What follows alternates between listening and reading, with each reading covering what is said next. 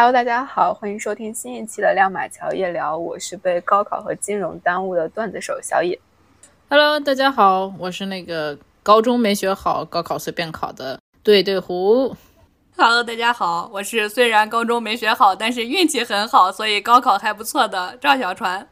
今天我们要谈一个很适合六月的话题，但我不知道这期节目播的时候还在不在六月，可能就是八月了。对，因为六月就是有一个很重要的关键词，就是高考嘛。因为我们这个年纪也都经历过高考，然后有一些孩子们也刚刚参加高考，呃，应该除了上海的考生，对吧？然后他们在等待出成绩的这个过程中，所以我们今天就是来一波回忆杀，然后来谈一下大家对于高考的一些回忆啊，还有你现在回过头去看。可能你对这段经历以及当时做的选择的一些看法，所以我们今天的第一个问题就是：如果你只能用三个关键词来回忆你经历过的那场高考，你会选择哪三个词？我来先抛砖引玉吧。讲到高考，我可能会觉得我的关键词是：第一个是迷茫，第二个是阴差阳错，第三个是有遗憾但不后悔。好长的关键词，要展开讲讲吗？展吧，讲讲。词都说了，但是第三个确实有点长，对，已经很展了。要给大家展开讲讲我的心路历程。迷茫，首先就是我觉得好像我们从一开始高中啊、初中只是很 focus 到这种文化课的学习上面，啊很少去考虑自己未来到底要去做什么事情，要去从事什么行业。当然，可能我父母啊对我这方面的引导也不多，然后学校好像我印象中高中也没有类似于什么职业规划的这种培养、培训或者课程，所以突然高考完了之后，就立马要告诉你一个一个十八岁的孩子，你就要开始去学专业，甚至这个专业有可能是你以后后半生都要从事的一个东西。然后我记得我当时就比较迷茫，报专业的时候，我记得咱们当年可以报四个，然后我这四个专业好像谁和谁都不一样。你的爱好广泛，那你还能回想起当时选的吗？能，我记得我当时报了有学金融经济的，嗯，那不是小野吗？对，然后报了有学建筑的，因为我记得我好像当年看那个《奋斗》，不里边谁谁谁好像是搞建筑的，然后我就那会儿就可想学建筑，再加上我妈妈有朋友也是做建筑行业的，可能对我这方面有点影响，嗯，想学建筑，想学室内设计什么的。这都是我前三个志愿吧，都是这些。然后第四个志愿就是报一个，不当时咱们要报一个保底的嘛，就在这翻。我记得当时咱们有一本特别厚那种高考志愿书，然后就翻翻翻翻翻，发现有一个这一所这个九八五院校还不错，然后有一个就是闻所未闻、见所未见的 fancy 专业，然后我就跟我妈然后什么就商量，然后嗯，这就报这吧，就很随意的就报了最后一个，然后也万万没想到前几个都滑档了，然后就只好到最后一个。然后去最后一个学校的时候，还算是最高分进去的，因为我后来成绩出来发现这几个档次没拉开，所以就前几个都是差了大概十分，最后这一个好像就是算是人家最高分进去，所以就是很阴差阳错，就是我也没想到，我最后随便报了一个的专业就反而去进去了，然后遗遗憾不后悔，就是说回想自己高中三年，嗯，感觉在学习上有点遗憾吧，感觉没有。发挥出自己的智力的最高水平 去学习，可能就到这儿了。但是我自己感觉没有。如果有一些呃，自己再认真学一学，然后包括再找一找，就是额外的这种帮助啊，找找老师啊，什么补补课啊啥，这我觉得可能会会有一个比较大的进步吧。但是也没什么后悔的，就起码站在今天的我看之前，就觉得就如今发展成就一个我之前的种种的一切。就是造就了今天的我，所以也没有什么好后悔的。我对今天也比较满意，所以就是遗憾但不后悔。讲完了，我在这么一个开场就已经升华了。插叙一下，你说的是如果你妈没有给你拖延一年找物理老师吗？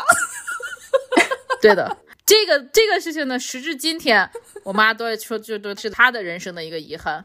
她的原话是告诉我。我没有反应上来，你已经高考完了，他还没有反应上来。你是高中的时候想补物理是吗？对对对，我当时就是物理不太好，就生物和化学就凑凑合合吧，但是绝对物理是拖大。我高考都物理最后都没有及格。哎，你你的理综有一个不太好，两个凑凑合合，所以你为什么选了理科？那因为我的文科可能更不行啊。我以为你要说某一个比较强一点，然后剩下两个凑凑合合。我觉得我语数外还凑合吧，全科型选手。我觉得就不应该分科。我记得当年不分科的时候，我还在班里边，还在中间，然后一分科我就跑到后边去。anyways，确实就是那个物理的那个事情，我的估分，我印象中我到高考物理最后都没及格，可能就只考了四五十分、五六十分吧，可能这种满分一百一，考挺好，比我好多了。直接自爆了高考的单科成绩，可还行。啊，对，这就是我的高考回忆关键词。你俩的呢？好的，小川。那我再抛一个砖。我们咋这么多砖？我要被砸死了。因为我们要等小野的玉呀。对，咱们仨只有你才是正儿八经的大学霸，好好学习的。俺俩这都是学渣中的学渣，害怕，太渣了。对，我觉得我高考印象最深的一个词一定是惊喜。我觉得我考的贼好。OK，就是超预期是吗？你有估分吗？是超预期？呃，反正比我高中阶段的平均水平要好一些。然后再有就是第二个词是亲情，我才发现我爸我妈原来这么爱我。OK，展开讲讲。对，具体有什么？呃，一会儿再展吧。还有一个词儿。OK，对，第三个词儿是熟悉，我觉得这个不用展了。就是我当时还有一个很深的感觉，我觉得坐在高考的考场上。本来会觉得有什么特别独特的地方，后来考完之后感觉确实跟学校的一模二模，天天模考没什么区别呀，感觉似曾相识，说明这些模拟考试是有用的。对，确实很有用。我觉得有区别呀，那个教室没有空调，就巨热。我记得咱们高中有吧，是吧？他是高考为了达到平等，就是你都不能说有的考场开，有的考场不开，好像是有空调的，他也只能开风扇，好像这样。哦，是吗？我都没有注意，没注意。就很热，很热，超级热。我记得那个夏天。对，而且听说现在好像因为疫情，有些是在自己学校考的，那不更熟悉了？嗯，你继续展开讲讲第二个吧。展开讲讲亲情，你的亲情吧。话筒递过去了。亲情具体的我都忘了。你能不能行？我想想啊。就是你考的已经超预期，考这么好，然后你还能感受到他们对你的这个这个感情，而不是说你考的不好，你能感受到这个，不是在考之前感受到的呀，不是考之后感受到的呀。啊 啊！那你所以让你展开讲讲到底是啥嘛？忘了吗？你考之前是干啥了？是玩，但他没打你。对啊，哎，这倒也是。我高中也不好好学习啊，天天晚上回去玩，也不学习。这个我可以作证。我爸我妈也都很淡定啊，他在宿舍里是吧？就是哪怕他们内心很澎湃，但是跟我说话从来不会很严厉，都会说啊，你好好休息，好好吃饭什么的，从来没有说你赶快学习去，就没有给你很大的压力在高中三年。对呀，然后就高考的时候不是还去什么订酒店，然后来接我吃饭什么的，然后我我妈好像还一直在。考场外边守着，好像很多家长都是这样嘛。嗯，你妈是非常尽心尽力爱你，我能感受到，简直把你捧在手心上。哦，你是说你进去考了，然后他们还在外面等你出来？是的，一直等着考完结束。我那两天真的很热，其实我对这个高考其实有一个很大关系，就是热，真的太热了，因为我 很怕热。是，然后我爸小事上看不出什么来，但我就记得当时报志愿，我爸特别认真，一直在翻那个。厚厚的书，那大家都翻哦原来，就是你发现哎，有这么多名词根本不认识。我妈可能就是猎奇，发现哎，还有这么个专业，哎，听着挺好玩哎，我还挺喜欢吃喝这玩意儿的。来吧，就上吧。是，然后又到了该报我的单科成绩的时候。对，为我为什么说觉得很惊喜？因为当时一个是数学。我平时高中都考过六十七十分，但我高考竟然考了一百二。我不知道你高中只考六十七十分，我也不知道，暴露了，从未企及的高度，真的就平均九十分吧。哦，那很厉害了。对，但是高考模拟的时候确实挺低啊，我也考过七八十分高中。如果我没猜错的话，满分是一百五，对吗？对，是的。好的，我反正基本上也是所有的这种大型考试都是。发挥的比较好的，而且我所有的估分都是估的都是在我的这个偏好 range 的那个高线，所以我一直觉得为啥我爸我妈觉得我很靠谱呢？就是我所有的估分基本上都没有超过，就我对自己有一个非常非常 清楚的认识。对对自己非常清楚，我也不会给你估到我考七百二的这种成绩，因为你要知道，我有个表哥，嗯曾经搞过这么一出，估了七百二吗？哎呀，没有那么夸张，绝了！但是这个程度震惊的程度也差不了多少，因为他当时估分的时候能估五百五，然后说，哎呀，那这下稳了，上个一一般的一本或者比较好一点的二本嗯没有啥问题，最后出分出下来考了三百八还是三百九，确实跟七百二一样震惊。他跟你截然相反。对，就是差太多了。然后当时把我们全家人都气的呀，就是说震惊！你怎么能估的，就是能差一百多分儿？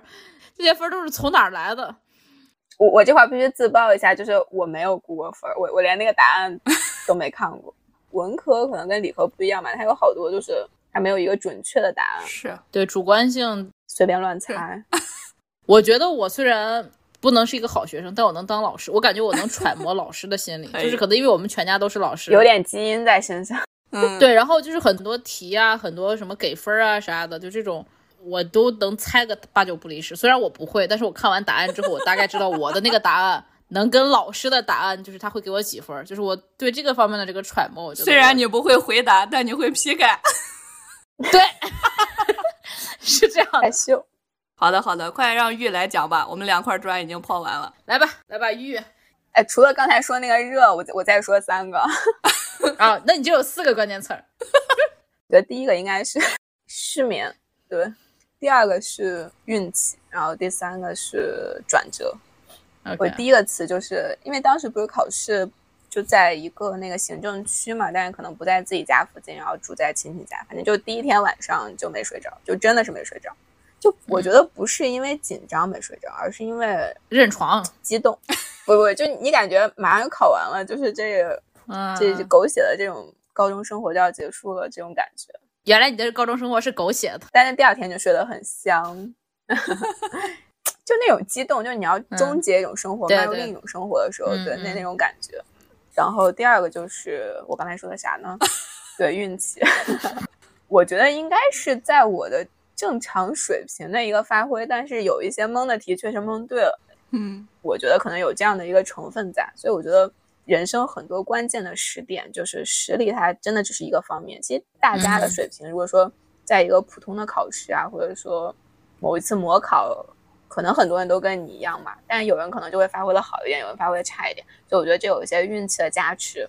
嗯。呃，所以在之后的很多就这种人生的选择面前，我觉得就是你只能做好自己分内的事，就剩下运气那部分，就是你很难控，你可能有的时候运气好一点，有的时候就运气差一点，所以你享受过一些这种运气的光环，所以你在有一些比较失落的时候，你应该应该能承受，因为它都是一个概率的问题。嗯嗯对，第三个就是转折，就是对你以为这个生活，比如说高中不是那么如你预期的呀，那么的美好呀，你进入大学可能会就是完全展开一个新世界啊，那确实展开了一个新世界，然后你发现，哎，你可能变成最菜的那个，大概就是这样。就他那种转折，就是你从一个境界到另一个境界。我倒不觉得高考一定是一个阶层跨越的这样的一个就这么大的一个事儿，但是我觉得对于你认识的人，然后你认知的这种广度和深度的这种思维模式的建立，我觉得会非常关键。就因为你身边的人突然可能就是太秀了，然后你就可能会更多的去探索自我，然后探索这个世界，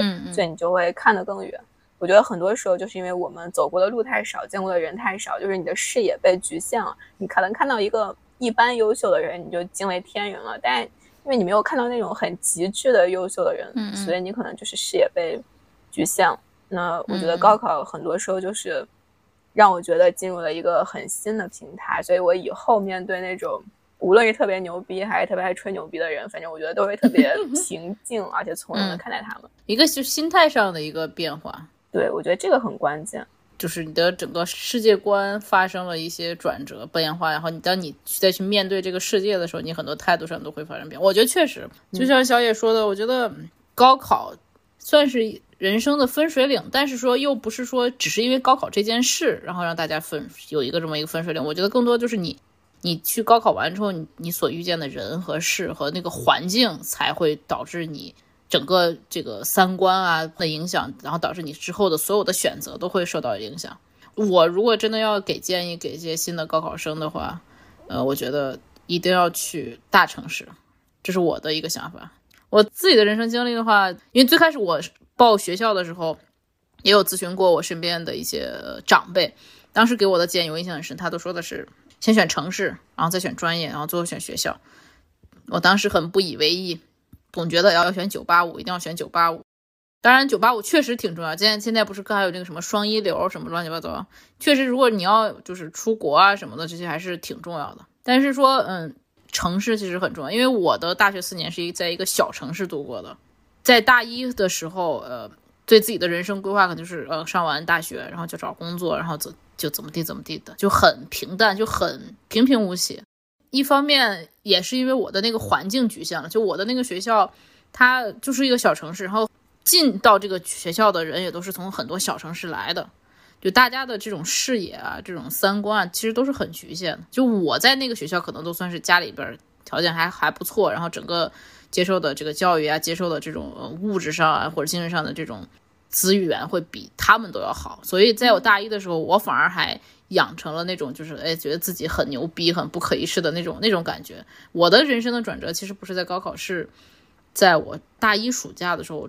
出国玩了一趟，我去新加坡找我表姐，然后包括还有咱们高中的一些同学在那边读大学，然后那是我第一次出国，然后包括第一次去看到国外大学的这些大学生的这种精神面貌啊，包括他们的这种呃这种氛围啊什么的，然后我那一下我觉得对我的冲击特别大，然后也是那一次的经历让我觉得说我不愿意就窝在这个小地方窝四年，然后就去找工作，然后就。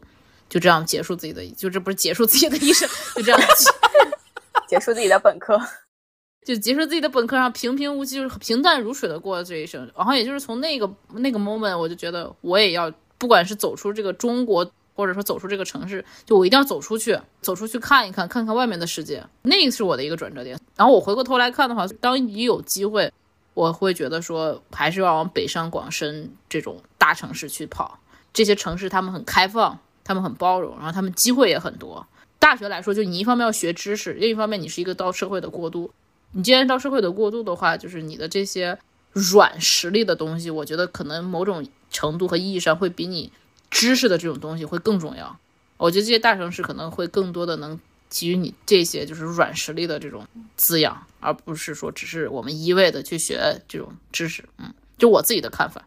嗯，我觉得这也。分人吧，比如说我就不想去大城市，那对，那就是看你这个人你自己到底想要什么呗。就是有一些人他就是甘愿平平淡淡的过完自己的这样一生，那有一些人他就是觉得我就是有点不甘心，我就是想要去知道外面的世界、外面的生活。对，对。但是我觉得在你还没有想好你以后到底想做什么的时候，你确实能去更好的地方，一定要去看看更开阔的世界，你才能做更多的选择。对。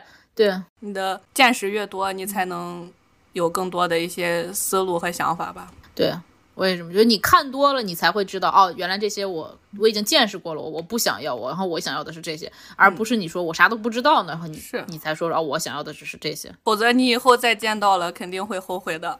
嗯，对。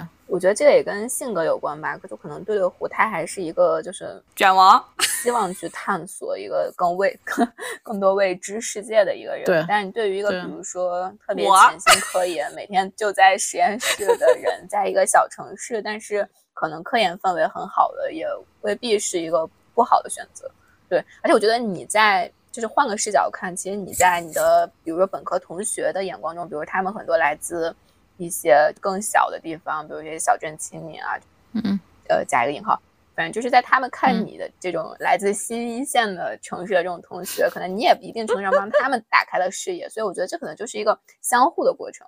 比如说我们去北上广深，可能就是那块原住民的那些同学，他又打开了我们的视野，所以这就是一个相互的。所以你的存在也是有意义的，你也得为你们学校增添一些这种很洋气的东西。可能我是属于比较自私的心态，就我喜欢从别人那儿汲取，你知道，不喜欢给予。对你光想从别人那儿收获，对对。呃，那说到这个高考，就是比如志愿的选择啊这方面，那个小船应该感觉学的还是跟他高中的时候比较喜欢的这个生物，对吧？比较相关。不是比较喜欢，是别的更学不动。反正就是还是发挥了个人所长，是我当时报的志愿全都是学生物，就不像对着胡报四个不一样。对对，因为我很早就认识到自己其他的一个也学不懂。所以小船才是对自己认识更深刻的。那就是你在选专业的时候，其实你的父母干预的会比较少，是对你已经比较确定自己就要走这个生物这条路对，但是他们很认真的翻了厚厚的书，去学习。去展示他们的爱。对，并且告诉我，如果你一本滑档了，他们给我精心挑选了很多二本专业，说这些都是比较好的。这也是爱。哎，我想到一个特别搞笑的，我有一个大学的同学，他大一的时候在美国，但他嗯当时报那个志愿的时候，就是他不知道那是一个下拉菜单，所以第一个就是 agriculture，他就去学了那个现代的那个农业。哎，那不是跟我算是半个同行吗？他真是太搞笑了。然后后来就是又重新考回国，然后去学了这个金融。那也挺牛逼。对志愿这个事儿还真的蛮神奇的。我先不谈我自己选这个志愿，可能我当时对金融确实还有一点兴趣吧，可以嗯挣钱，对，我就想说，难道不是因为你想挣钱吗？合理合理。对，因为后来我有就是代表学校去招生嘛，然后又接触了很多就那个高分段的考生，我觉得可能在这个报志愿的过程中，家长啊或者同学就有一些误区吧，就他觉得这个考分就像钱一样，所以你一定要用这个钱买一个最贵的东西。呃，比如说我们看清华，可能觉得它的经管学院呀、觉得它的建筑学院呀、觉得它的一些电子类的可能就会比较热门嘛。然后就是这个，虽然他已经考了七百多，就我认为他可能720都是可以学懂的，对嗯但是他们就一定要去那个最热门的，然后觉得会挣最多钱的，就他们那个时候的选择，我觉得有点违背了，就是这个孩子到底专长在什么，他以后想做什么。所以你可以看到，其实很多理科生在选的时候都会选那个清华经管或者北大光华，热门专业，就是他们已经完全不在乎这个孩子他是不是想从事这种科研工作。所以我觉得这里可能是一个，就是社会就在高分段考生这块有一个比较错误的引导的误区吧，就是你不能觉得一个成绩就是或者一个选择之后你就能走上人生巅峰，然后你因为这个专业你以后肯定能挣很多的钱。我可以就从个人视角说，肯定不是这样，对。但我所以我觉得，不要因为这个志愿的选择，或者说你一时没有进到想去的专业，大家知道在学校里一般就是在大二的时候还是有这种换专业的这种机会的嘛，嗯只要你大一学的足够优秀，还是有有可能去调整的。所以我觉得永远不要停止去探索，就是人生的可能。而且就因为，比如说你现在手里的这个筹码，或者说你认为他所谓的这种能够选择的这个价值更多，然后你就去选了一个不喜欢的，其实反而是可能不利于你特别长期的一个人生的发展。对对，我们之前不是也有哪一期好像讨论，有的时候太把钱，太把那种第三方的这种结果作为你的这个目标的话，你反而很难去实现。相反，如果你只是把，比如说你要学什么专业，你想当医生，想当律师，你想把这件事情做好，你反而那些就是随之而来的名声啊、什么金钱啊、什么荣誉啊，反而还会都慢慢簇拥向你。我们虽然要这个呃 goal oriented，but 双语节目又来了。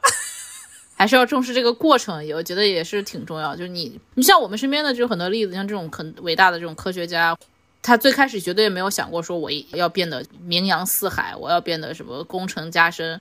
比如说我们的袁隆平院士，我们的钟南山院士，我坚信他们当时只是说想要把自己的这个呃农业这个杂交水稻做好，只是说想要把这个医生的这件事情做好。他们可能最开始并没有觉得说我一定要当院士，我一定要怎么样怎么样，但是反而就是人家把自己专注的这件事情做好之后，这些都是随之而来的东西。嗯，所以就觉得不要就是说只是把钱所谓的这种成功，钱赚多了就这种成功作为一个。高考之后就要实现的这种目标，就报了专业就能实现的这种目标，我觉得这种 但是我们工作以后，是不是就是对于赚很多钱的同龄人确实充满了羡慕呢？是，但是但是这些人也不代表就是高考就选了好的专业的呀，就是这种人他能赚到这些钱，已经是乱七八糟各种因素，包括你之前说的运气也是有的，就各种各样的因素都对，聚到一块儿上，造成人家今天能赚到很多钱这个结果，而并不只是说他高考选了一个好的专业，所以达成了这个结果。嗯，嗯，但怎么说，现在很多在挣很多钱的，确实是选了一个好专业啊，比如说金融或者是这个 软件，他们现在做程序员，这个不可否认。所以我觉得选一个特别热门的，或者说注定能挣钱的专业，然后你又学的还不是太差的话，我觉得对于你要做一个，比如说迈向中产阶级，或者说做一个较为成功的普通人，我觉得肯定是有帮助的，包括你。获得一个体面的职业，一份稳定的收入。但是，对于像对对胡说的，作为一个纯粹的科研工作者，他可能有更高的人生目标，就比如就造福整个人类社会。那我觉得这个不是在最初的那个专业就可以决定，跟他的专业也没关。因为我觉得，即使在这些热门专业里面，也有一些潜心做科研的人，也许会改变这个世界。但是我觉得，就看大家的选择吧。我觉得也没有说每个人都那么高尚。嗯。是，但咱们之前不也说了吗？你去追这个行业热点其实是很难的，也有可能你当时报的并不是什么热门专业，你毕业之后反而哎挣了很多钱。嗯，对，比如说我感觉比较深的就是像电力这个，就这几年就特别火，但当时你就觉得啊，这这个感觉就是爬电线杆那种。而且我觉得刚才咱们说的这种职业选择，其实也得分人吧，分你的自己的家庭情况。你像我当时虽然。都选的生物，但你说我对生物的热情有多高，可能也没有那么高。我只是觉得这个是我能学会的东西，可能我愿意在这里再花四年时间。而且当时我们确实也意识到，你学生物可能也找不到什么好工作。但因为我的家境还可以，富二代人这句话是降速，对，所以就选择了一个这个我自己觉得比较适合我的专业吧。但当时其实你说了解也不是很深，我要知道学生物天天要去泡实验室，我可能也会换一个专业。但如果你说你真的你的家境不是很好的话，你可能需要尽快的去变现，去回馈你的家庭。那你去选择一些这种不好就业的专业，可能会有一些自私，还是反正这个我们也不好评价。对，我觉得。就想要快速挣钱的人，可能都会选，比如说，嗯，像医生这种，他就是职业轨迹会比较清晰。比如你过了三十五岁，你肯定就是一个中产阶级的收入，这没得说了。只要你能忍受住前期的这个苦和累，对，所以我觉得就尊重各种选择，但是你自己不后悔就行。对，而且人的兴趣是会变的嘛，不一定你现在非常喜欢的这个专业，你毕业之后你真的就从事这个工作。而且现在你去看。看的很多行业、很多工作，可能他的专业并不是那么对口。可能你上大学学到的，除了知识以外的其他的一些能力，也是很重要的。不管选了什么专业，其实都没什么好后悔的。嗯，是。而且现在这个自媒体时代，整个互联网这个环境，就是你大家的机会都很多。你看多少学乱七八糟专业的，最后都去当了主播，也挺好啊。比如说我们吗？对，就是带货才是人生的终极目标，才可以真正的变现。对，所以就是回看咱们可能在很多年前经历的那场高考，还有之后这个报志愿的，就是那段时间嘛，就是那个夏天。现在你觉得他在你们人生轨迹中可能处于怎样的一个位置？你就你会就会去怎么看待他？是真的是一个所谓的既是终点是起点，或者说？很里程碑式的这样的一个事件，或者说其实它就很平常，它可能只是在人生的某个岔路口给了你某一种方向而已。我觉得回看这一路，现在觉得高考可能也就只是说一个人生的一个阶段，而一个人生阶段的新起点。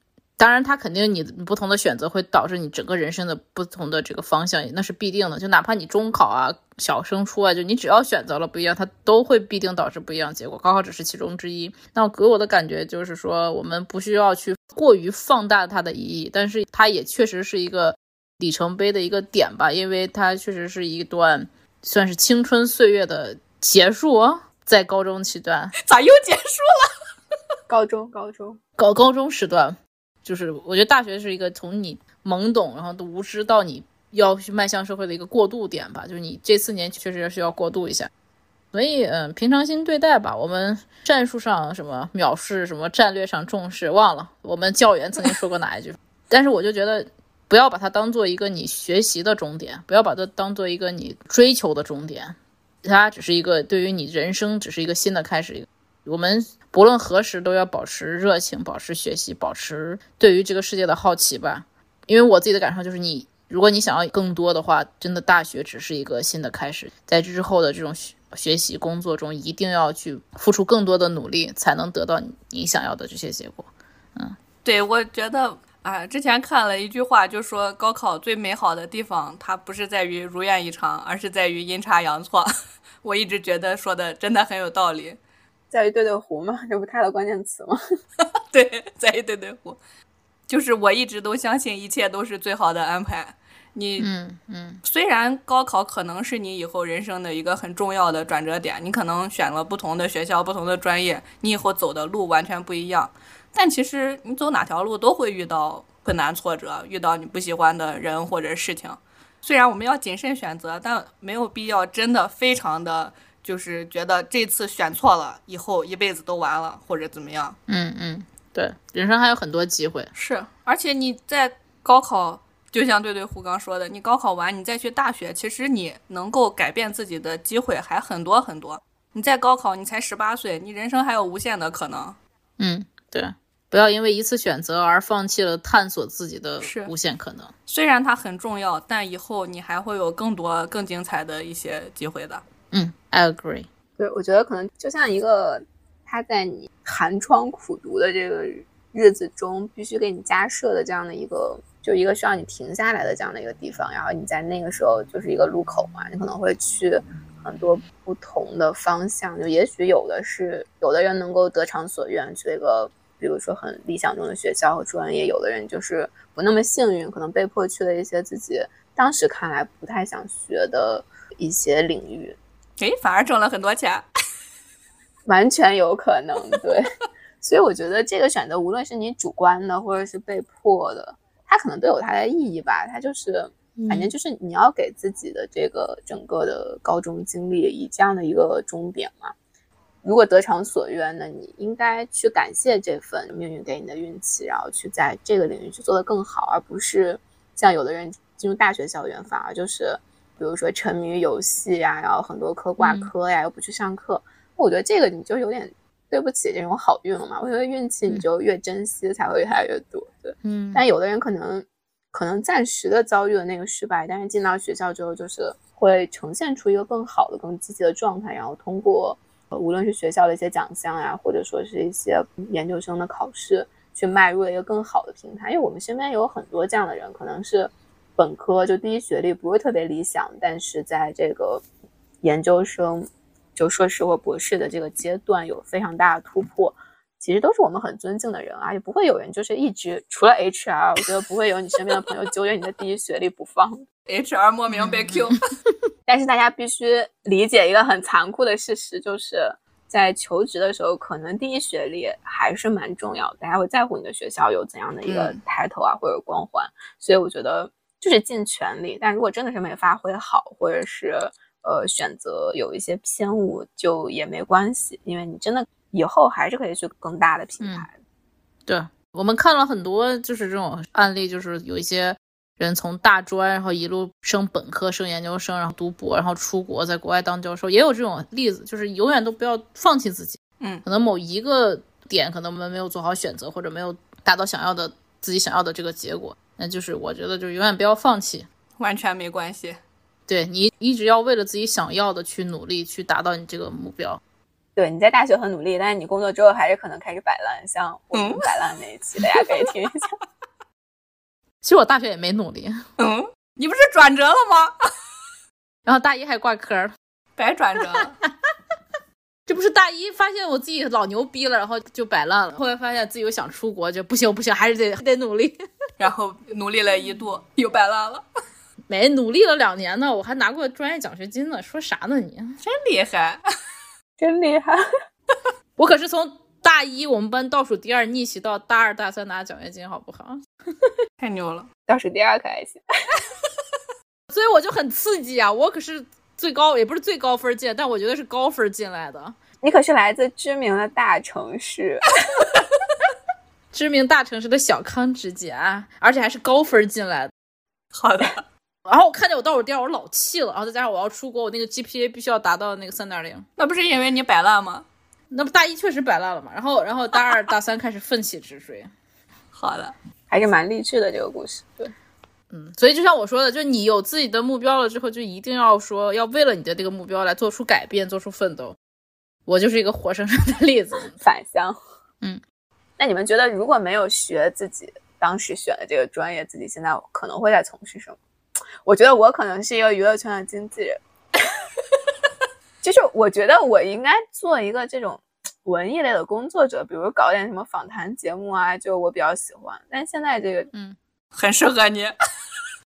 这不你也算是从事了这个你想要从事的事业，对啊。访谈我们两块砖。对对对对，节目火了，我可能也就实现了这个嗯，对目标。对你们呢？我可能跟你能当半个同行吧。我 我从初中、高中的时候就特别八卦，然后你们也知道我的这个侦探的这个能力。你是亮马桥卓伟是你吗？对对对，我以前还想当一个那种狗仔记者，就是专拍人那种，也不说拍着八卦，我喜欢是从别人的那种蛛丝马迹，就是微博啊、嗯或者什么那种小号什么这种互动，我喜欢从这种蛛丝马迹中就探寻人的这个心理，啊，推理。侦探，对，去推理，然后这个人是不是跟真人在一块儿，我喜欢干这种事情，然后也算是你的同行吧，但也算是个搞八卦的，那你就是那种营销号写手，他们就是干这种事。那还得担法律责任，多可怕！然后也是，我也挺喜欢就娱乐的这种活动吧，比如说听个歌、唱个歌，然后我自己也喜欢搞搞什么乐器啊，不是还跟你说想做点关于音乐相关的这种 production 之类的，就现在不是也正在努力嘛？所以就像我们刚刚说的，你自己喜欢什么你就去干好了，就是也不要拿这种高考当一个借口说啊，我高考没有做成这些，以后就都不做了，也没有必要。希望大家早日在我们节目的开场听到对对胡的音乐，对对胡的一个编曲。大家已经听到了很多对对胡的歌喉，所以你俩现在就是在弥补高考选专业的遗憾。啊、对，然后把你还硬拉进来，所以你呢？